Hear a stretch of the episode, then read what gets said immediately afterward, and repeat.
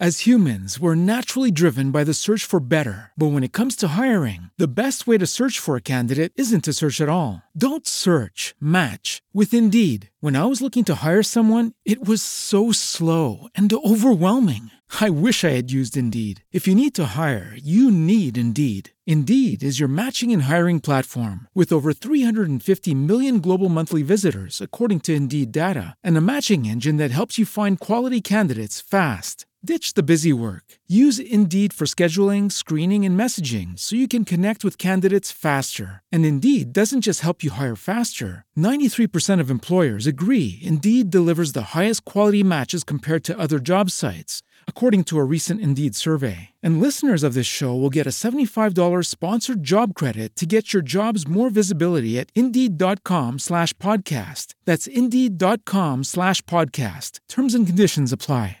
Yo creo primero falta que como sociedad nos miremos más como iguales. O sea, ¿qué pasa? Que nosotros queremos el niño de la forma, del color, del tamaño que nosotros queremos. De alguna manera eh, somos una sociedad que todavía no acepta la diversidad. Por otro lado, nos da terror que es que el niño, siempre te dicen, ¿no? El niño puede venir con una mochila tremenda. Si el niño va a traer su mochila, va a traer su carga genética, eso es verdad, pero la genética predispone pero no determina. ¿no? Nos falta hacer, vernos más como iguales, no quererlo controlar todo, no, no, sentir que tenemos que estar siempre perfectos. No es como que tenemos esa figura de la mamá, el papá, los hijitos, todos bien, todos bonitos, todos lindos, entonces te da miedo pues que tu hijo pueda tener alguna dificultad en algo, ¿no? Por parte de, las autoridades creo que nos falta que realmente nos demos cuenta que la niñez es, es el futuro de nuestra sociedad.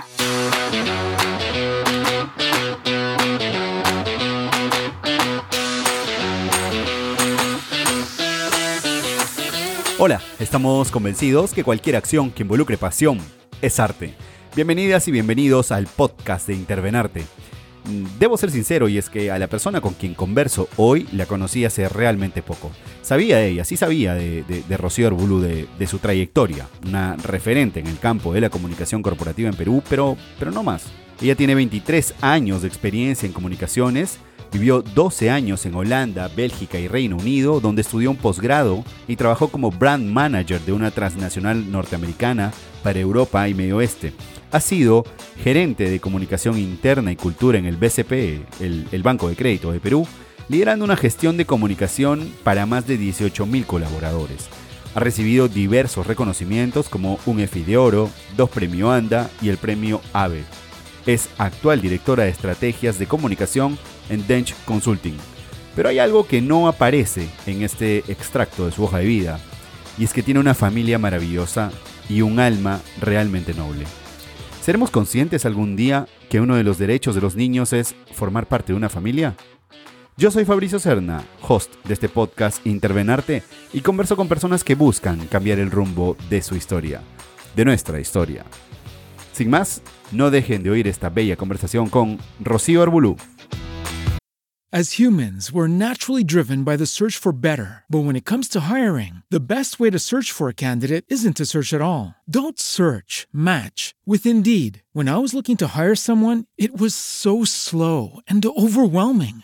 I wish I had used Indeed. If you need to hire, you need Indeed. Indeed is your matching and hiring platform with over 350 million global monthly visitors, according to Indeed data, and a matching engine that helps you find quality candidates fast. Ditch the busy work. Use Indeed for scheduling, screening, and messaging so you can connect with candidates faster. And Indeed doesn't just help you hire faster. 93% of employers agree Indeed delivers the highest quality matches compared to other job sites, according to a recent Indeed survey. And listeners of this show will get a $75 sponsored job credit to get your jobs more visibility at Indeed.com slash podcast. That's Indeed.com slash podcast. Terms and conditions apply. Every day, we rise, challenging ourselves to work for what we believe in.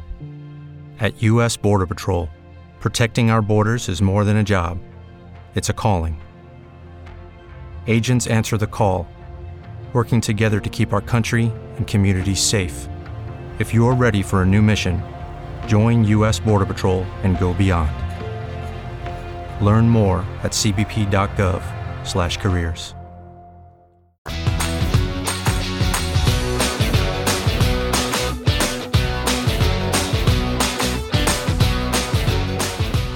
Rocío, ¿cómo estás? Buenas tardes, de hecho. Eh, bienvenida a Intervenarte Podcast. Gracias, buenas tardes. Súper contenta de conversar contigo, Fabricio. buenas. Rocío, grabamos este episodio en medio de, de la pandemia. Eh, ¿Qué lecciones te dejan? La pandemia, muchísimas. Primero, la importancia de desacelerar, por más que yo sea una persona acelerada, de desacelerar algunas cosas, ¿no? Mira, a mis hijos, por ejemplo, los he visto tan tranquilos, no sé si decir tranquilos, pero los he visto tan estables emocionalmente en esta pandemia, a pesar del encierro, Em, y te diría que creo que es, es por las horas que estamos pasando, la cantidad de horas que estamos pasando juntos. Yo siempre he tenido equilibrio, eso es verdad, pero siempre estábamos más en el apuro, ¿no? Que las clases de una cosa, las clases de otra, que el colegio que regresa, que vuelve. Yo creo que esto de, dentro de todo, de, tomar la vida con más calma, de no poder salir un domingo y tener que quedarte en casa, me ha ayudado a darme cuenta que, que a veces los, los chicos, a veces la familia necesita de cosas mucho más básicas de las que tú crees me ha enseñado también, me ha ayudado a valorar los espacios con mis amigos, con mi familia. Extraño mucho, em, por ejemplo, tener a mi familia en casa y, sí pensaba, a veces, a mí me gustaba mucho tener en casa a toda la familia, la mía, la de mi esposo, pero a veces pensaba, uy, pero, ay, no, después tengo que lavar los platos, tengo que hacer, tengo que... Y ahora he pensado también, ¿cuántas veces nos hacemos hacemos más grande o nos hacemos problemas por, por cosas que no, no tienen tanta importancia. Entonces, creo que eso, eso, eso me ha quedado de, de lección, ¿no? O sea, sí, dentro, dentro de todo lo, lo, triste que hemos vivido también como, como sociedad.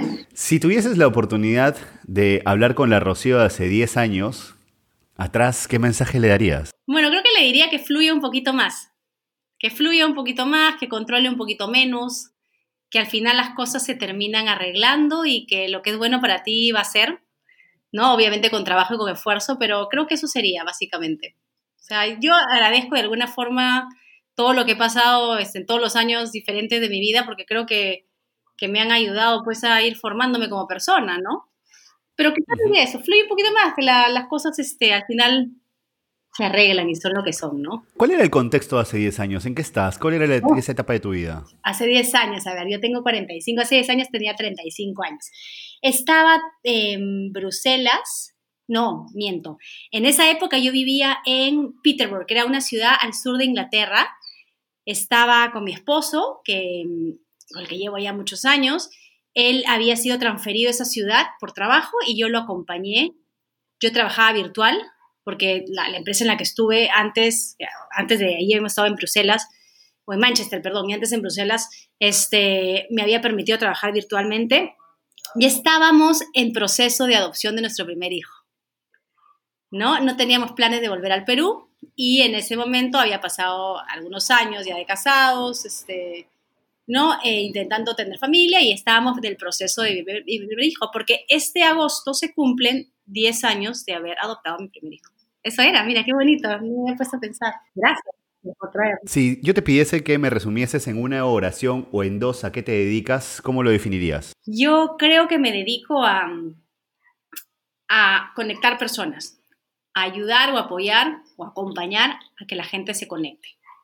Creo que te podría hablar de mi chamba, de mi trabajo, de mi de lo que hago. Sí, hago comunicación corporativa desde hace muchos años, pero creo que de por sí a nivel personal y profesional, eso es lo que busco, conectar personas. ¿Y, este conectar personas, de, de, cuándo surge? Porque, o sea, al final, y vamos a ir entrando a ello, porque imagino que también es todo un reto terminar de entregar y ganarte eh, a, ese hijo finalmente, y lo, lo, pregunto de una vez ya, ¿saben, saben, él, ¿saben ellos que son adoptados? Claro, mis dos hijos saben que son adoptados. Nosotros tenemos inclusive cada año una pequeña celebración entre los tres, entre bueno, ahora somos cuatro, es que, en que nosotros este, celebramos el día en que nos conocimos, el día que fuimos familia. No hacemos una fiesta tipo cumpleaños, ¿no? Porque es algo muy íntimo, pero nosotros este, celebramos el hecho de, de habernos encontrado y habernos elegido, porque nosotros elegimos y él y ellos nos eligieron a nosotros como padres. Entonces, totalmente. Sí, ellos saben. Ahí hay un tema que eh, estaba yo repasando eh, algo de información para, esta conversación que teníamos y una frase que me llamó mucho la atención que, debo haber escuchado o leído por ahí y era em, que los niños tienen derecho a tener familia y finalmente eso es lo que, lo que una persona como tú busca hizo. Sí, mira, yo creo que a veces pensamos que uno, o sea, que, que, la adopción es un tema de nosotros como pareja, ¿no? Ay, qué lindo, quiero tener un bebito, quiero tener un niño, quiero tener... Y al final, eh, cuando tú adoptas un, un, un, pequeño, y eso lo aprendimos porque la primera opción la hicimos en Inglaterra, cuando vivíamos allá, nosotros ya éramos nacionales, ya estábamos nacionalizados allá, y la segunda acá en Perú, pero aprendimos que al final lo importante en una adopción es el niño, no es, el, no es, el, no es la pareja. O sea, no es una cosa bonita o no, qué bonito yo, porque hay gente que te dice, ay, sí, a mí me parece lindo y yo adoptaría, pero, pero realmente eh, tienes que entender que lo, lo, lo importante es que para, para el niño que vayas a adoptar, tú seas la familia eh, que, que, vaya a ser el mejor match con él. Claro. Entonces, sí, totalmente. El niño es la prioridad, no es la prioridad la pareja, ¿no? Este, ahora, tienes que estar también tú este, bien con, el, con la idea y con, el, y con lo que hacen, ¿no? Pero sí, es muy cierto esa frase que dices. Ahora, ¿por qué, se, por qué deciden ustedes adoptar? ¿Qué, qué, era lo que sucedía en, en, como pareja? Mira, nosotros pasamos muchos años, bueno, nos fuimos a vivir muy, muy jóvenes a Europa soy yo. Él, eh, teníamos 24 años, creo, y Quique en ese, en ese tiempo eh, se va a hacer su maestría. 25 años tenía él, yo tenía un poquito menos. Se va a hacer su maestría a Europa. Eh, nosotros, eh, era pues ese momento el Perú tan complicado. Bueno, Quique gana una beca de, de, una institución holandesa, una de las pocas becas. Ah, era finales de los 90, ¿no? no era el 99. 99. En ese que gana la beca y se va a vivir a Holanda, ¿no? Este, con una beca integral súper interesante para hacer marketing internacional. Y bueno, yo vivía acá en el Perú, me voy a visitarlo, regreso de, de, de, visitarlo y decido que quería irme a probar, pues a ver qué pasaba por allá, ¿no? Este, y a estudiar, a ver si encontraba algo que estudiar, etc. Entonces, este, así fue como, como fui, bueno, nos fuimos quedando, encontré trabajo, me fui quedando una, me fui quedando en otra, en otra, por otra cosa, y nos quedamos 10, 12 años. Pero en el medio de eso empezamos, pues, vinimos a Lima, nos casamos, ¿ya? Porque, bueno, sí. no, tengo que decir aquí en confianza que me fui pues sin casar, imagínate en esa época. claro, ustedes se casan dos años después de haberse conocido. Claro, casi se muere mi mamá, pobrecita, o sea, al final lo aceptaron, lo entendieron, porque no era, este, bueno, éramos personas bastante maduras para la edad que teníamos, pero no fue pues una cosa muy, este, muy fácil. Entonces, bueno, nos casábamos, pasaron unos años, empezábamos a, pues empezó a ir bastante bien por allá y decidimos empezar a, bueno, a, buscar familia y bueno, esas cosas que pasan en la vida, perdimos un bebé cuando estábamos casi de tres meses y nunca más pues pudimos, este, me pude quedar embarazada, sin tener ningún problema físico, nunca me han visto, o sea, me han, eh, nos han hecho todos los exámenes en, en Inglaterra, donde vivíamos, cuando pasó en Bruselas, en España, nos hicimos exámenes en todos sitios acá en Perú, nunca, siempre era, esperen a ver qué pasa, no esperen a ver qué pasa porque pronto va a suceder, y nunca sucedió, entonces cuando pasaron ciertos años, este, empecé yo a hablar de adopción, él no estaba muy convencido del tema, uh -huh. todavía era como que, mira, quiero ver, no, no lo sé, lo respetamos hasta que un día, bueno, eh, me dijo, creo que, creo que podemos empezar a ver el asunto ya en serio. Y así fue como empezamos el camino hasta que conocimos a, a mi hijo mayor, ¿no? A, a nuestro hijo mayor, a, a Tiago, que es realmente la luz de nuestros ojos también, ¿no? Junto con el chiquitito que llegó después. Y así fue, y, y ahí me di cuenta que, que a veces en la vida, pues, las cosas llegan de la manera, no de la manera que tú la, lo planeaste o lo controlaste, ¿no? Porque yo había pensado, me caso, o sea, yo fui Exacto. determinada, ¿no? A traba trabajé, encontré un buen trabajo, luego pude estudiar, hice mi posgrado, luego me casaba, luego tenía hijos, tenía el otro hijo, ¿no? Todo era como... Y al final, pues, este, la vida te dice, mira, ¿no? Tu felicidad está por acá, no está por allá, pero a la larga cada vez que, cada noche cuando yo veo a, mi, a, a mis hijos en Uquique, esposo, lo vemos, vemos a los chicos en dormir, decimos, es que por esto pasó todo lo que pasó. Sea, por esto realmente fue que nos demoramos lo que nos demoramos y esto era. Y ellos son nuestros hijos, ellos vinieron a este mundo destinados a ser nuestros hijos, ¿no? Tú le lanzaste o, y además administras, imagino, una, una página en Facebook que se llama Conectados desde el Corazón. Sí. Cuéntanos, cuéntanos de Conectados del Corazón y ahí yo te hago unas preguntas al respecto. Bueno, es una página que en realidad tengo que confesar que necesito volver a, a tomar porque me, con todo esto que, que ha habido este año no, no, he tenido mucho tiempo, pero un poco la, la idea de esta página fue compartir eh, aquellas cosas que nos sucedían a nivel de familia, ¿no? no nunca hablar de, la, de, las historias de mis hijos porque eso le corresponde, creo, a ellos, eso, eso es de ellos, Por eso nunca, si verás, no, no, no doy detalles acerca de ellos como, como, ¿no? como, como uno como el otro, pero sí, pero sí hablar de este camino que muchas parejas pasan em, y que a veces pues no es este no se habla, pues, ¿no? ¿Qué, qué pasó? Que en, Inglaterra, donde vivíamos nosotros, hablar de adopción era algo común, o sea, no era un tabú, no era que, ay, no, pobrecito, no le voy a preguntar, no sé qué, no, no, no sé este, a dónde ir, sino era un tema que, del que se hablaba, ¿no? Em, y cuando llegamos al Perú, nosotros llegamos al Perú con Tiago de cuatro años, con el, hijo mayor de cuatro años, cuando llegamos al Perú, este, nadie hablaba de ese tema, la gente nos miraba también un poco raro, no sabían qué decirnos, nos, entonces ahí nos dimos cuenta que no era un tema em, que estuviera en agenda de las parejas que no podían, pues, em, no sé, que tenían problemas de, de fertilidad. Entonces empiezo con esta página y la verdad que sin haberle dedicado todo el tiempo que me gustaría y que quisiera y que, y que me he propuesto dedicarle a partir de la segunda mitad del año, tengo gente que me escribe, mm. que me pregunta o que me dice, por ejemplo, mira, después de escuchar la, historia de ustedes, me ha animado a, me ha animado a preguntar, me ha animado a ver. A veces por ahí hay gente conocida, amigas y amigas mías que han visto la página y que, por ejemplo, me dicen, oye, podemos hablar por teléfono, podemos. Entonces, estoy en, la medida de lo que puedo en, comunicación y, siempre, no para pintar tampoco la adopción como un, como un camino pues de rosas, o sea, no es ese tema de tú entras a la sala pues y ves al niño y el niño corre, tú corres y todo, o sea, es un camino, es un proceso, ¿no? Pero, pero para nosotros es un proceso que ha sido maravilloso y tan es así que fuimos por, por, el segundo, ¿no? Después de unos años, pero fuimos por el segundo. Entonces, eso es lo que busco conectado desde el corazón. Rocío, ¿cuál, ¿cuál es, hay una diferencia sustancial entre los procesos de adopción en el extranjero con los procesos de adopción en Perú? No, no tanto, mira. Al menos yo te puedo hablar del proceso de adopción en Inglaterra, que es, un, que es donde yo soy el primero. No es tanto la diferencia. Obviamente hay más profesionales, hay como mayor la capacidad de, maniobra que tienen en, un país, pues, ¿no? Con, más recursos, pero el proceso es parecido, la cantidad de talleres que tiene de preparación lo es, las entrevistas con las psicólogas y los eh, trabajadores sociales también, no hay una diferencia abismal.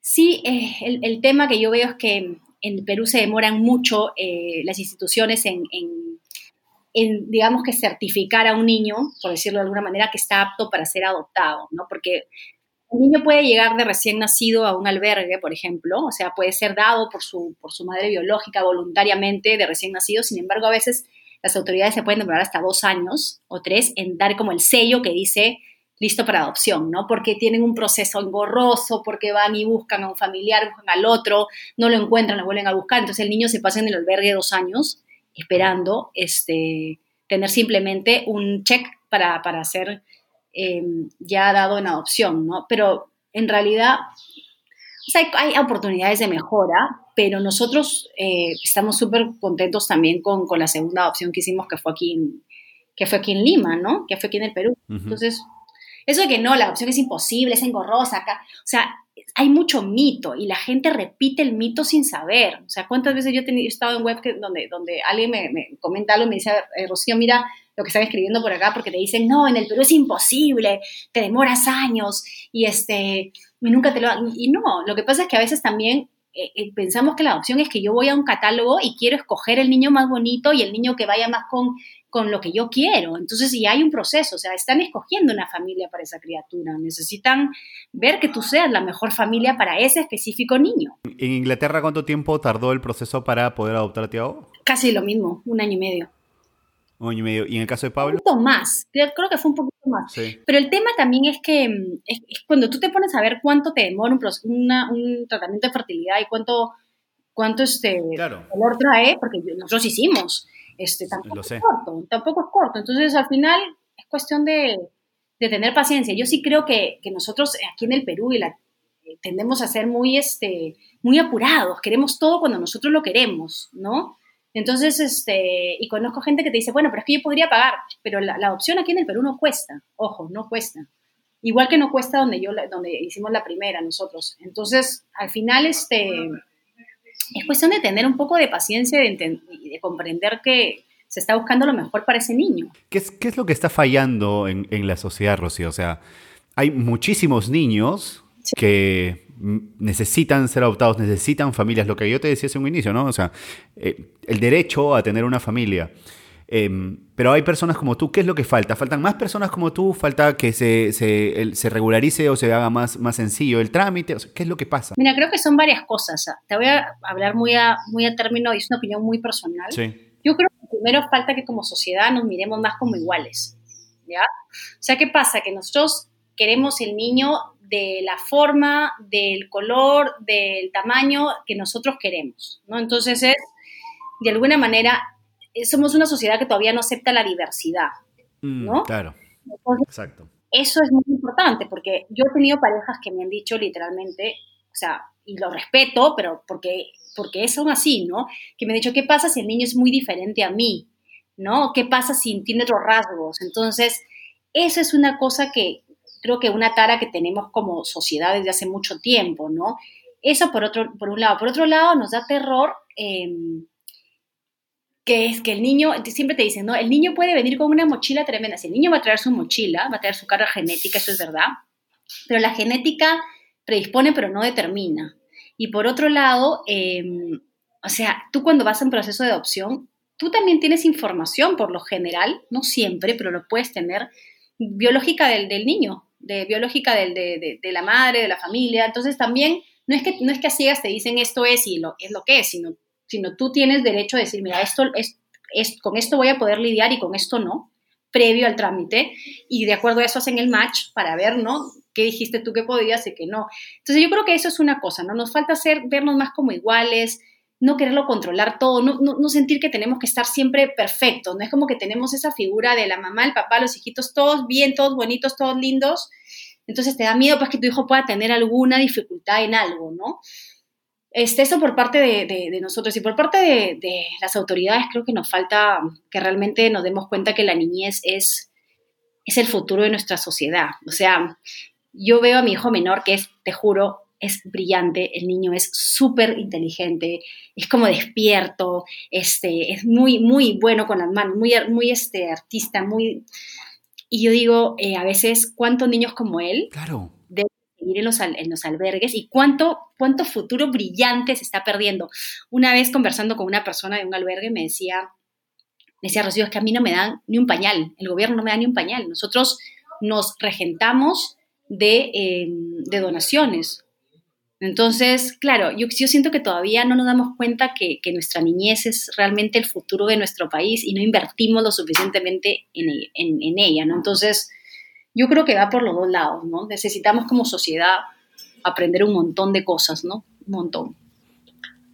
Una de las cosas eh, maravillosas de cuando veo uno las fotografías de ustedes es como si, si es cierto que hay eh, cierta diferencia que se dio en el, en el test de la piel y tal, pero cómo ustedes se mimetizan. O sea, Pablo tiene tu sonrisa, la mirada de, de Tiago se parece mucho a la mirada de Enrique. O sea, a mí me, me dejó impresionado eso, cómo entre ustedes se mimetizan.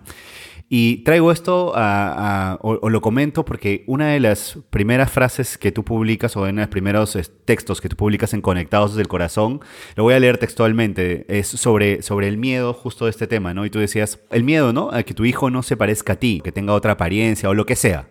Será un problema si tú lo ves así, si te acercas a la gente con temor y pensando que te van a discriminar. Sí, sí, eso, y eso no creas, eso yo lo aprendí de una persona que me lo contó, que fue que antes que yo había tenido eh, una adopción pues de, un niño que no se parecía mucho a, ellos y me dijo exactamente eso, me dijo, te vas a enamorar de la diferencia, porque yo también tuve el temor en algún momento, o sea, no voy a decir, o sea, de ninguna manera acá yo vine pues la gente te dice, ay, es que ustedes pues son como de otro, como, como si fuéramos de otro planeta, no es que ustedes son tan buenos, no, o sea, también tuvimos el temor a, no quererlo al principio, también tuvimos el temor a, a qué pasa si lo ves y lo, lo encuentras diferente, muchos temores, pero eh, escuché eso de que te vas a enamorar de la diferencia y, también depende tú cómo afrontes, ¿no? Y depende, depende cómo le enseñes a tu hijo también a, a, que, a que afronte esa diferencia. Y como tú dices, en la mirada y la, la sonrisa de, de, mi hijo menor es, es, muy parecida a la mía y en, en temperamentos el mayor es igualito a mí y el menor es igual a su papá.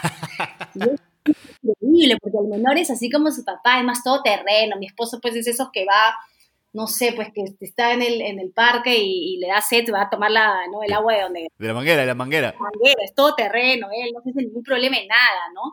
En cambio, Tiago y yo somos más, este, más modositos, más como que, ¡ay, qué horror! ¿no? Entonces, y, entonces y mi hijo mayor siempre me dice, es que son igualitos, y le digo, pues así se me Entonces sí, es, es, es increíble, pero claro, nosotros somos los que ponemos ese, ese temor a que nos vean distintos, ¿no? No, no en realidad la no en realidad la, la, o sea, la gente a veces es menos prejuiciosa de lo que nosotros pensamos que van a ser.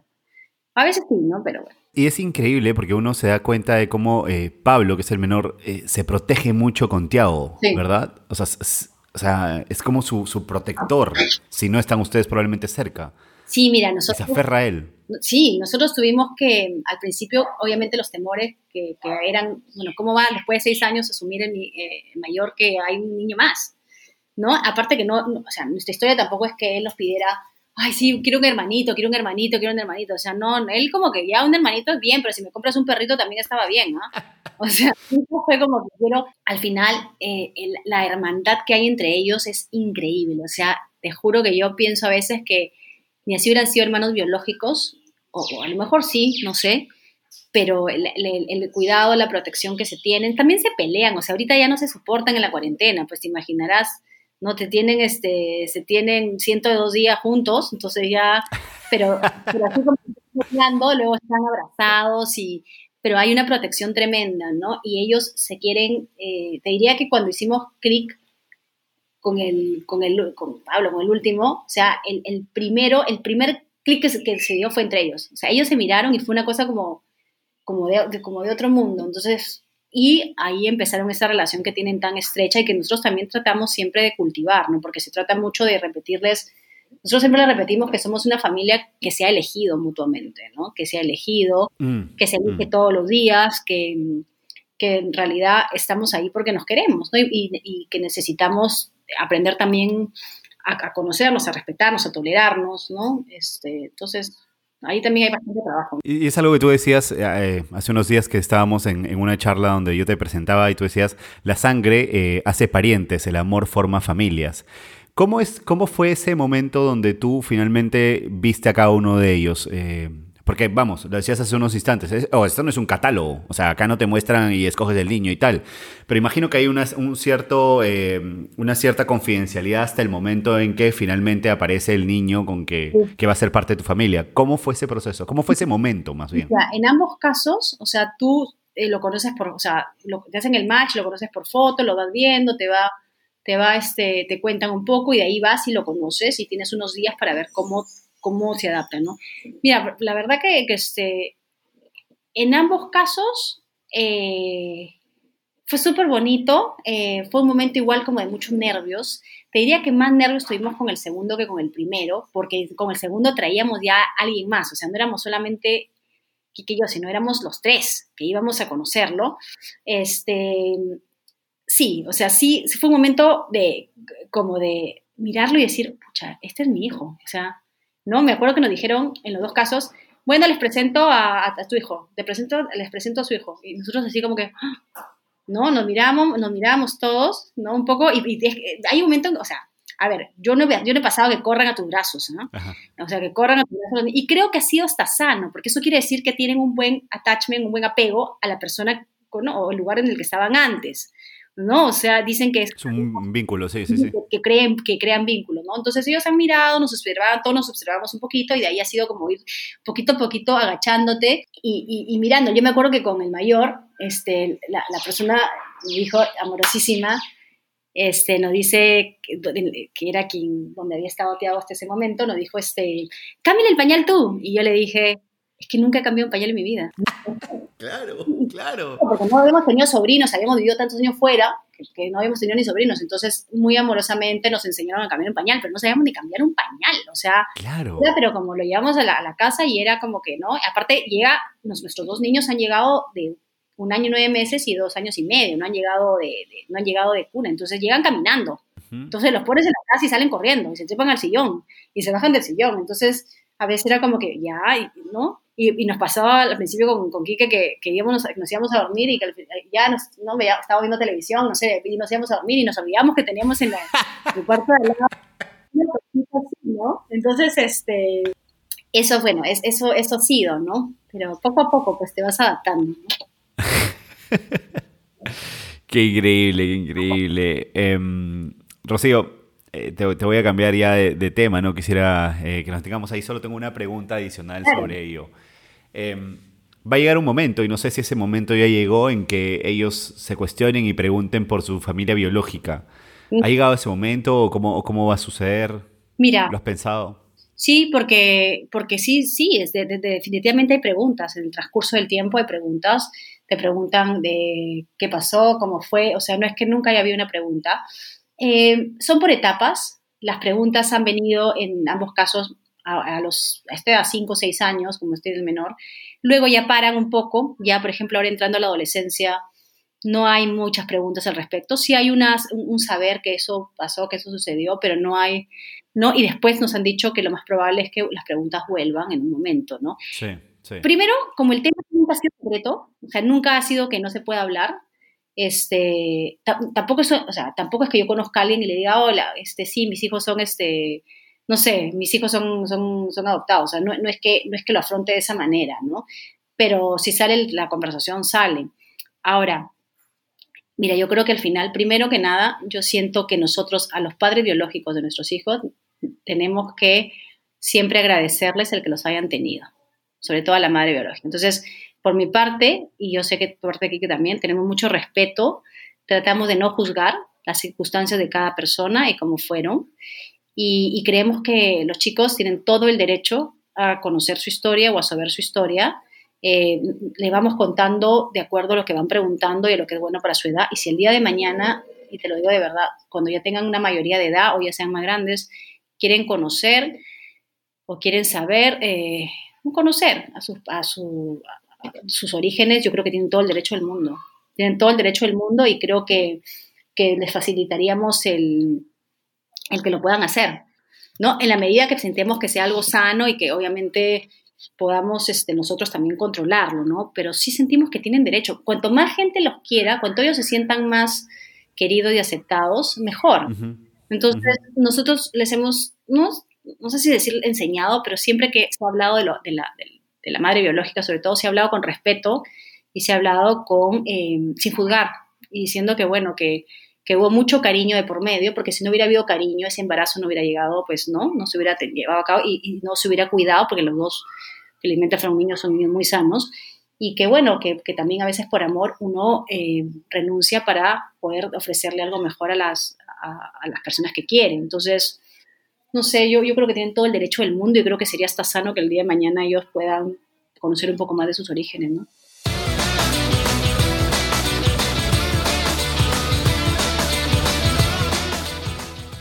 Tú tienes una trayectoria este, que a nosotros los comunicadores siempre nos ha traído mucho de eh, profesional, muy interesante.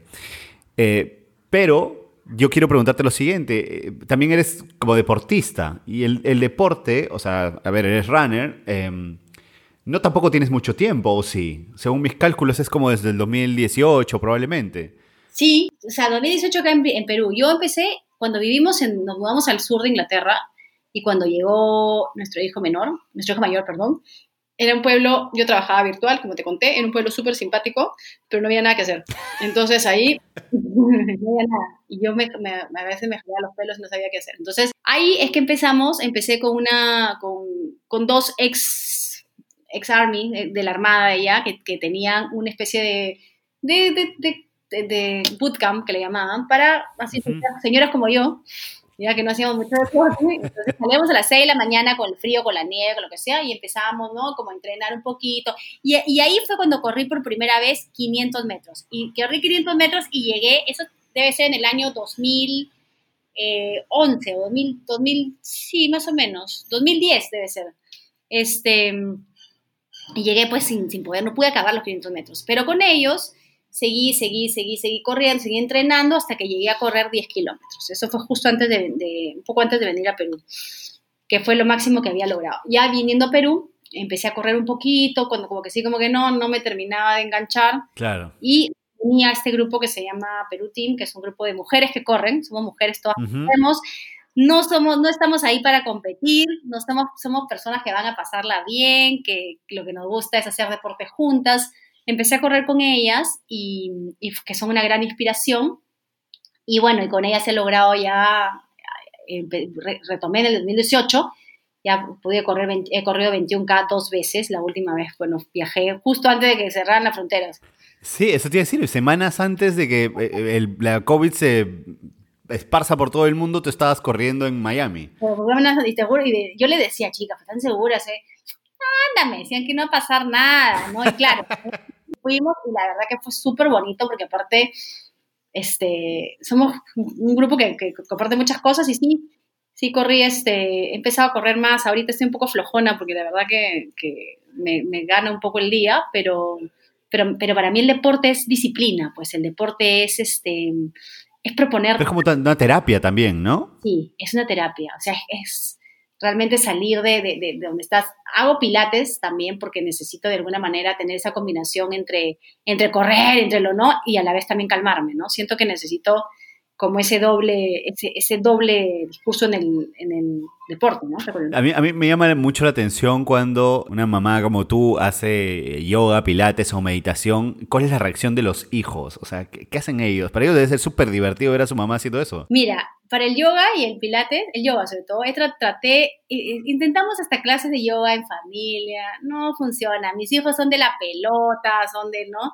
Mi, mi hermana es una excelente profesora de yoga, mi hermana, de niños sobre todo, es súper buena, aparte que es una tía maravillosa y no ha podido todavía, y eso que es una, o sea, ella ha podido con casos dificilísimos, pero con los míos todavía no puede, pero, pero por ejemplo, cuando corro, ellos me acompañan, ¿no? O sea, cuando he corrido la media maratón o las ah, sí, sí. ellos me acompañan, este, Kike los lleva, un poco, mi hijo me preguntó una vez, ¿a qué vas a correr si es que no vas a ganar? ¿no? Entonces, eso fue para mí una excelente manera de decirlo y uno lo hace por ponerse una meta, lo hace por esforzarse, por tener una ilusión, ¿no? Y lo que quiero es que vean eso, ¿no? Al final, eso es lo que me interesa, que vean que yo jamás puedo ganar una media maratón, pues estoy, o sea, me, después de correr me duele la, la espalda, me duele la cabeza, me duele todo, pues, ¿no? Porque ya, pero este, pero quiero que vean eso, ¿no? Quiero que vean el esfuerzo y que, y el deporte sea importante.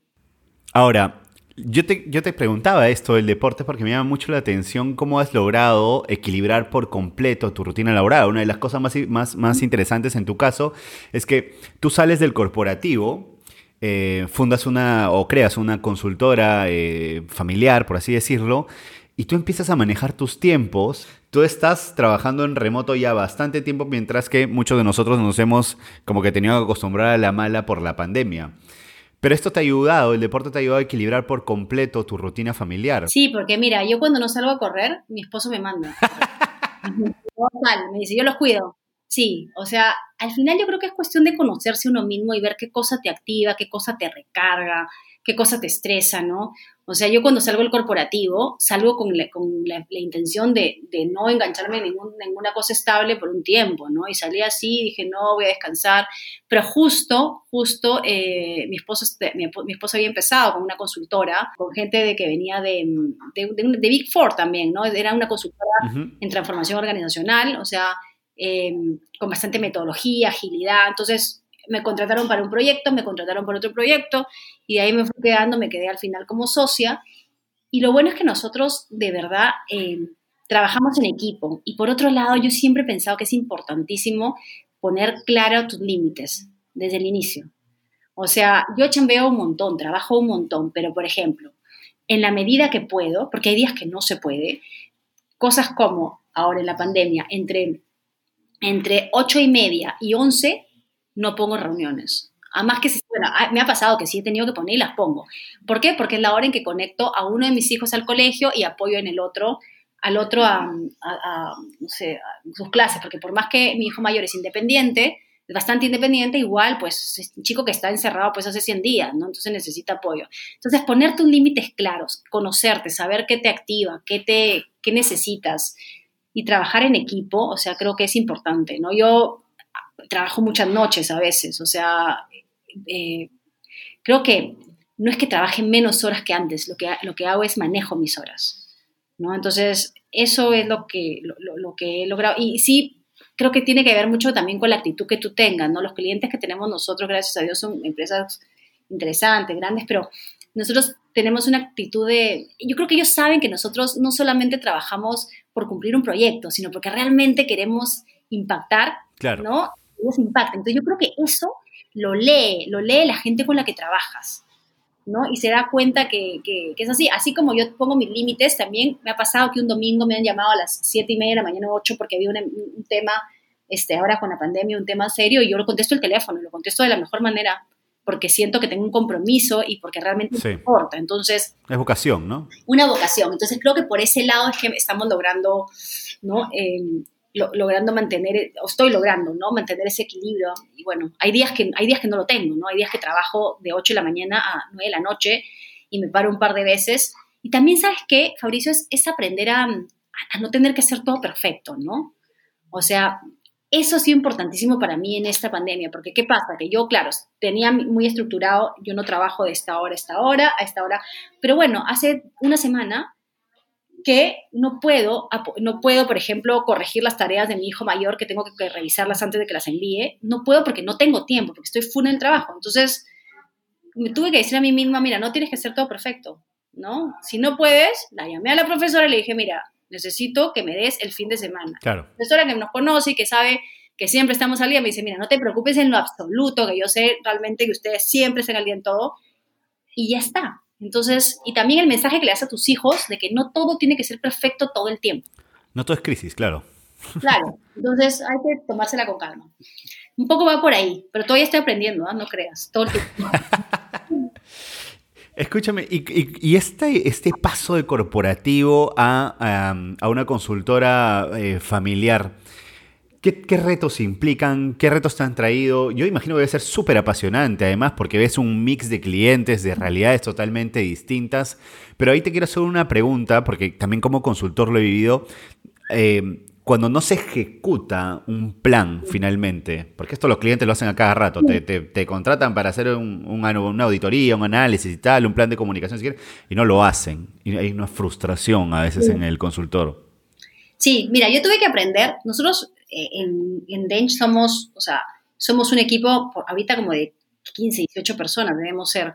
Este, y en realidad yo he aprendido mucho también de las personas que venían de consultoría, ¿no? Muchas venían de, de ser clientes, ¿no? De estar al otro lado, como en mi caso, pero también tenemos personas que venían del mundo, de, como te decía, de los Big Four, del mundo del, del mundo de la consultoría, que me enseñaron, eh, me han enseñado y me enseñan bastante acerca de cómo manejar estas frustraciones cuando las cosas no se realizan y hasta dónde debo de llegar, ¿no? O sea, tu compromiso y, tu entrega llega hasta cierto punto, ¿no? Yo ya no era la, gerente de, cultura, o sea, eso fue lo que más me, lo que más me, me, porque claro, yo estaba acostumbrada a, a ir, a muévete tú acá, acá, acá, acá, y la cosa salía. Entonces aquí tuve que aprender cuál era mi sitio. Por otro lado, he tenido la suerte, de verdad, de, quedarme en varios, te diría que casi todos de mis clientes, en haberme quedado con, haciendo acompañamientos, por ejemplo, de, ejecución de estrategias por varios meses. Entonces, lo que me ha Ah, bueno, claro. Entonces, tengo el tema de, bueno, ya sé hacer estrategia y a ver, este, vemos cómo nos podemos eh, arreglar para estar cerca de alguna manera. Por otro lado, también como la relación es, se vuelve al, al final personal, por ejemplo, hay veces que terminas la estrategia, terminas la auditoría, lo que sea, y como yo en relación personal también me pasa que me dicen, oye, estás por San Isidro, vente a tomar un café que quiero contarte unas cosas que estamos haciendo. Entonces, el tema es, yo voy de verdad sin pensar, pucha, en esta hora debería estar cobrando, ¿no? Porque voy porque me interesa. Entonces, eso fue una cosa que yo siempre dejé claro con, con, con en Benches, o sea, yo me voy a involucrar a ese nivel. Entonces, voy, me siento, converso, hago, o hablo por teléfono a veces dos horas con un cliente que ya no es cliente mío desde hace seis, ocho meses, pero al final sigue habiendo un interés muy genuino de, mi parte y, por haber sido cliente tantos años, realmente me importa mucho que las cosas pasen. Pero como tú dices, es cuestión también de, nada, de entenderlo, de, ser un poco flexible, ¿no? Y, de darte cuenta que puedes controlar hasta cierto punto, ¿no? Al menos en mi caso. Pero también pasa porque probablemente tú habiendo, siendo, habiendo sido cliente, no tuviste ese nivel de cercanía con alguna consultora que pudo haberse acercado a ti, ¿no? Finalmente terminas dando el, servicio que te habría gustado recibir. Sí, sí, porque al final, este, o sea, yo, yo no creo, mira, y eso es algo bien particular, y, con las personas que vienen de, más de consultoría, yo siempre tengo esta discusión, que ellos me ordenan un montón, porque, o sea, yo, yo, tengo, yo aprendo mucho porque hay un orden, hay, no, hay un seguimiento, o sea, aparte, eh, Dencho es una consultora que se rige por métodos de agilidad, entonces son personas que tienen, tienen experiencia en negocio más duro, en el mundo ágil, entonces a mí me han ayudado a tener mucho foco. Pero, este, pero yo siempre le digo, eh, por ejemplo, cuando veo una presentación a, los chicos que trabajan conmigo, no le digo mucho floro, mucho floro, corte de, flor, de frente, o sea, a mí no me, no me vengas con 3, 30 modelos, el, las 4S, las 8M, las 4Y, o sea, yo lo que creo es realmente en cosas que sean sencillas de digerir y que se puedan hacer. Entonces, como yo me desesperaba como cliente cuando venían con mucho modelo y mucha vaina y no sabía ya, pero ¿cómo lo aterrizo? ¿Cómo lo bajo? ¿Cómo lo hago? Entonces, por eso mismo es que me preocupo mucho de que, de que aquello que entrego sea algo que ellos puedan ver ejecutable al corto y mediano plazo. Entonces, eso para mí es importantísimo. Y creo que lo bacán de Dench es que tenemos esa mezcla entre perfiles muy diversos. O sea, no somos todos de... de, de, yo tengo como más como mi equipo que viene más de mi mundo, ¿no? mi mundo así un poco más este como me dicen, y tenemos gente que viene más del negocio. Entonces, al final al cliente tú le hablas desde los dos lados. No le habla un economista como le habla un comunicador. Entonces, eso creo que nos ha traído un montón. Y yo, yo aprendo, no sabes cómo y cuánto de los, de, los chicos con los que estoy trabajando. Es alucinante cómo, es, cómo de verdad me estoy nutriendo de, todos sus aprendizajes, ¿no? Genial. Eh, Rocío, ya para ir terminando, solo tengo un par de preguntas de esta parte.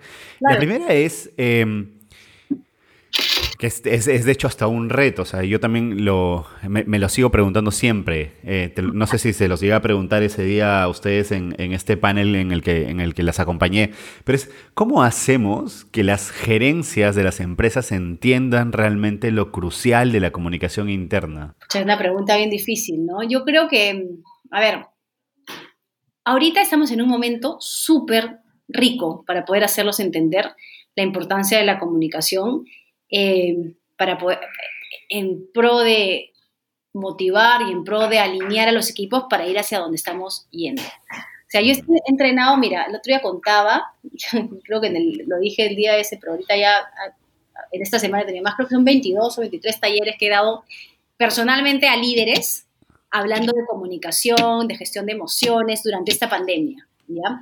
Ya. sí. Y creo que de alguna forma a ver, nosotros tenemos que hacer ese, ese trabajo de hormiga, de ir demostrando con cosas concretas cómo aquellas estrategias o aquellas acciones que hacemos rinden sus frutos en pos del alineamiento de nuestros colaboradores hacia un objetivo común. Y sabes que creo que a veces pecamos los comunicadores en querer venir con una super estrategia, ¿no? La estrategia de la pandemia, cuando necesitamos, dentro, enmarcamos en una estrategia, pero ir con acciones concretas, o sea, eh, yo he trabajado con líderes ahora último, acciones concretas, a ver qué puedo hacer mañana, qué, puedo hacer mañana que me mueva la aguja. Y ya luego lo metes en un paraguas, le pones sus fases, pero necesitamos creo que ir ahora de menos a más. Hemos ido mucho de más a menos y ya no hay tiempo tampoco. Nadie te va a aguantar que le vengas con la estrategia, porque mañana necesitas salir. ¿no? Entonces esa es una vaina. claro, claro. Tenemos que trabajar. Es mejor. Genial.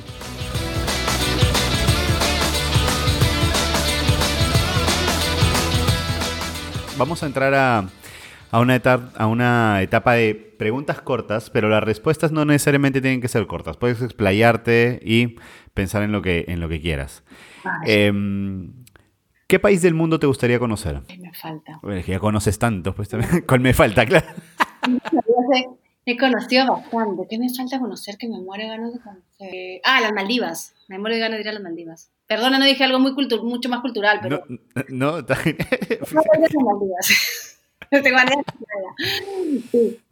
¿Tienes algún libro o documental que te haya cambiado la vida? Libro, película, lo que sea. Sí, no sé si me ha cambiado la vida, pero que me haya marcado de alguna manera. Este, y que pienso mucho en ese libro es, es rezar, comer y amar. Sí, te digo, no sé si me habrá cambiado la vida, pero, pero sí es una, pienso mucho en esa historia, porque pienso mucho en las diferentes facetas que necesita uno nutrir para poder encontrar el balance. Y como yo soy una persona que busca mucho el balance, para mí es un libro de, balance, de, buscar tu balance y buscar tu propia identidad. Entonces, eso, ese libro me ha marcado bastante.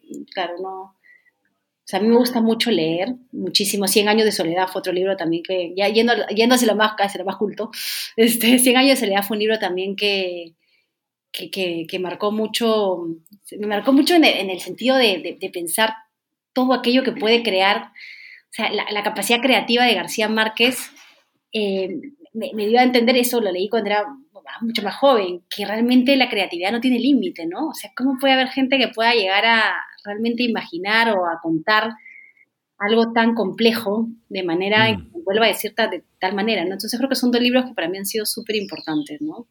Cada uno es su tipo diferente, ¿no? ¿Te, das mucho tiempo para intentar leer? Bueno, no sabes cómo leía antes. Cuando vivía afuera, leía un montón. Además, tengo todavía mis libros ahí medios amarillos. Leía un montón, leía en inglés, leía en español. Ahora, este, no, no tengo mucho tiempo, o sea, me gustaría, pero no, no tengo, o sea, no, no, no, le, no le, termino de encontrar horas al día para, para leer. Leí hace poco algo de Isabel Allende que me gustó, porque también decidí empezar a leer cosas más sencillas, o sea, me dije, necesito este, algo que me enganche, ¿no? Algo que me enganche, algo que me vuelva a atrapar, porque en realidad lo que me pasa ahora, Fabricio, es que termino el día tan agotada a veces que lo único que quiero es engancharme a una serie que no me haga pensar. algo más light, algo más light. En mi casa hay una sola televisión para todos y hay que hacer turnos porque lo que no queremos... Y, eso justo era, o sea, por eso te lo preguntaba, porque tú eh, intentas no promover mucho el uso de la tecnología de celulares en tus hijos. Sí. Mis hijos, por ejemplo, yo en un restaurante, no, nosotros no vamos a un restaurante con celulares. Pero la mesa al costado, hijito, yo no soy papá de la mesa al costado, le digo. Claro, cuando están con los amigos estamos con varias familias y todos están con celulares, tampoco te voy a decir que no le dé el celular, ¿no? Pero es como el último recurso. Entonces, por ejemplo, hasta ahora Pablo va al restaurante y va con carritos. O sea, yo llevo en la mochila carritos, muñequitos, ¿no? Y, y, Tiago va con un libro o va con un libro de jugadas de ajedrez. Entonces, tratamos de que sea lo último. Tengo la suerte de que Quique es una persona que juega mucho con sus hijos y tiene mucha creatividad. Ah, Entonces, Quique, por ejemplo, pide un pedazo de papel ¿no? Estos de craft que te ponen en el restaurante y, hacen un juego de batallas ahí. Entonces, eso intentamos. Ahora, no voy a decir que no, pues porque tengo un niño de 11 años que está pegado también al Play, y está pegado ¿no? al Fortnite y estas cosas, y, este, y no te puedes pelear con la tecnología porque es el futuro de ellos. Él lee en el iPad, lee un montón y lee en el iPad, y a mí, yo le quiero dar un libro de papel y el chico me dice, es que no tiene, no tiene luz, me dice. Le digo, pero hijito, no pasa nada, no, que no tenga luz. Y me dice, es que no tengo luz, mamá, no, no, no leo bien. Entonces, este, pero sí, por eso la televisión es una y hay que hacer turnos. Él con su hermano tienen que negociar los turnos, o sea, tenemos horas, pero claro, pero, pero y a veces yo sí quiero sentarme a ver algo que no me haga, que no me haga pensar, porque uno también necesita esos momentos, no todo tiene que ser intelectual y tiene que ser de, ¿no? Momentos en que tienes que tirarte por el sofá, no pensar en nada. Genial. Eh, Rocío, eh, la primera pregunta que te hice fue qué mensaje le darías a la Rocío hace 10 años atrás. Y la pregunta relacionada a eso es, si esa Rocío de hace 10 años entra hoy por esa mampara de ahí de tu casa y entra bruscamente y te pregunta, oye, ¿a qué nos dedicamos? ¿Qué le responderías? Escucha. Mira, yo le diría tratar de ser felices y tratar de pasarla bien. Es que eso, al final, mira, a mí me encanta mi chamba, me encanta, amo lo que hago, este, amo, todo lo, pero, pero yo lo que quiero es vivir en paz, ser feliz, estar tranquila. Obviamente, pues no, la felicidad, pues no es que estemos todo el tiempo alegres como si nada pasara, pero vivir en paz creo que es aquello que, que nada ni nadie te puede quitar. Entonces yo le diría, vive en paz, fluye, disfruta y, y lucha por lo que quieres, ¿no? O sea, si quieres algo, realmente créetela, porque eso también lo dije ese día que conversamos, créetela y mm. van a por eso, ¿no? Entonces, eso le diría, fluye, tranquila, todo va a estar bien. ¿Cuál es tu mayor temor en la vida? Mm, la salud de mis seres queridos. Eso sí, por eso es que esta pandemia también me ha tenido muy, muy nerviosa con mis papás. Nosotros somos una familia, gracias a Dios, muy unida. Mis padres están, están bien de salud, pero eso, por ejemplo, es una cosa que me, me, sí, me, tengo que, tengo que, estoy aprendiendo a llevar, ¿no? A no, a no angustiarme con eso, pero ese es mi mayor temor, la salud de mis seres queridos, de mis padres, de mis hermanos, de mis, de mis hijos, de mi, de mi esposo, eso es, no que estén sanos, eso es lo único que yo le pido, le pido a Dios siempre. Rocío, ¿existe la felicidad? Existen un montón de momentos bonitos y felices. Yo creo que existe, el, y, creo que mucho está en, en, que trates de verlos así, ¿no?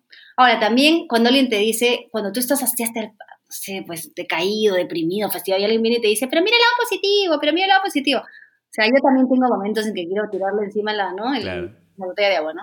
Pero este, yo creo que, que, existen un montón de momentos bonitos que hay que, que vivir creo mucho en vivir el presente, ¿no? Vivir lo que te está pasando ahorita. Sí, sí, sí. La felicidad son momentos bonitos, yo creo que sí existe. Ok.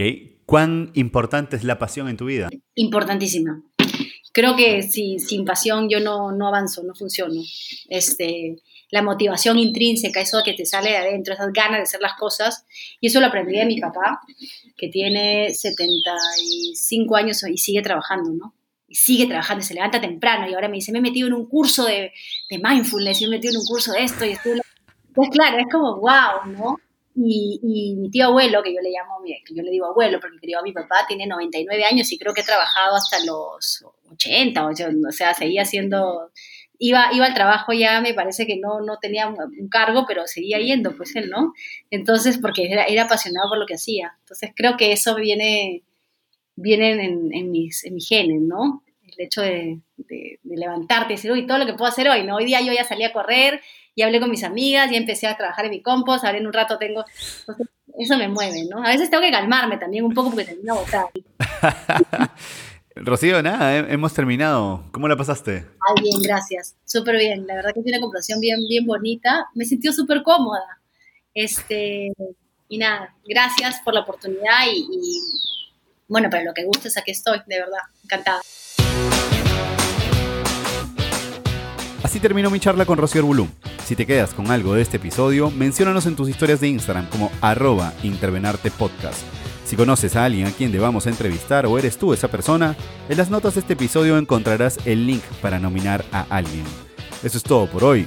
Que estén bien.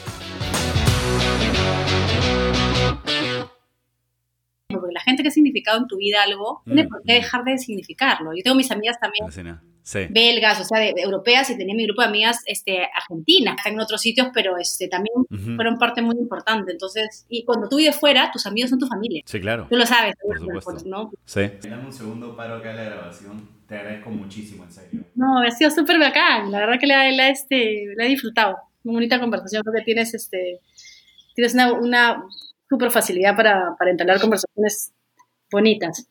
Te felicito también. As humans, we're naturally driven by the search for better. But when it comes to hiring, the best way to search for a candidate isn't to search at all. Don't search, match with Indeed. When I was looking to hire someone, it was so slow and overwhelming. I wish I had used Indeed. If you need to hire, you need Indeed. Indeed is your matching and hiring platform with over 350 million global monthly visitors, according to Indeed data, and a matching engine that helps you find quality candidates fast. Ditch the busy work. Use Indeed for scheduling, screening, and messaging so you can connect with candidates faster. And Indeed doesn't just help you hire faster. 93% of employers agree Indeed delivers the highest quality matches compared to other job sites, according to a recent Indeed survey. And listeners of this show will get a $75 sponsored job credit to get your jobs more visibility at Indeed.com slash podcast. That's Indeed.com slash podcast. Terms and conditions apply. What if you could have a career where the opportunities are as vast as our nation, where it's not about mission statements, but a shared mission? At U.S. Customs and Border Protection, we go beyond to protect more than borders from ship to shore, air to ground. Cities to local communities, CBP agents and officers are keeping people safe. Join U.S. Customs and Border Protection and go beyond for something far greater than yourself. Learn more at cbp.gov/careers.